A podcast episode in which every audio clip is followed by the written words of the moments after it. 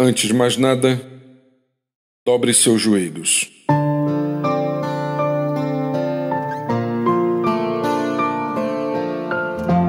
Quantas vezes a oração surge em nossas vidas como última alternativa? Depois de haver tentado resolver os desafios de múltiplas maneiras, ancoramos o coração na fé em Deus. Os pés e as mãos já estão completamente cansados e daí nos lançamos na direção dos céus. Sugiro que você dobre os joelhos, escancare a alma e diga a Deus o que você pensa, precisa e quer. Sem repetições e subjetividades, seja claro, transparente e preciso.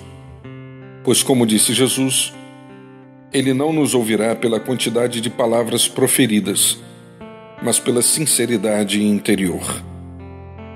Quando nos ajoelhamos, assumimos notoriamente uma posição de vulnerabilidade. Nesta condição, sabemos que estamos rendidos. Não há o que fazer. Resta-nos confiar que aquele que está em posição de superioridade e força nos concederá vida e esta com plenitude. Entregue-se. Acredite disponha-se na presença de Deus.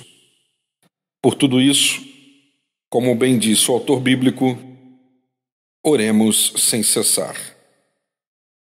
Meu nome é Sérgio Andrade e você encontra mais conteúdos como este em www.sergioandrade.net ou solicitando pelo WhatsApp em 819 99890586.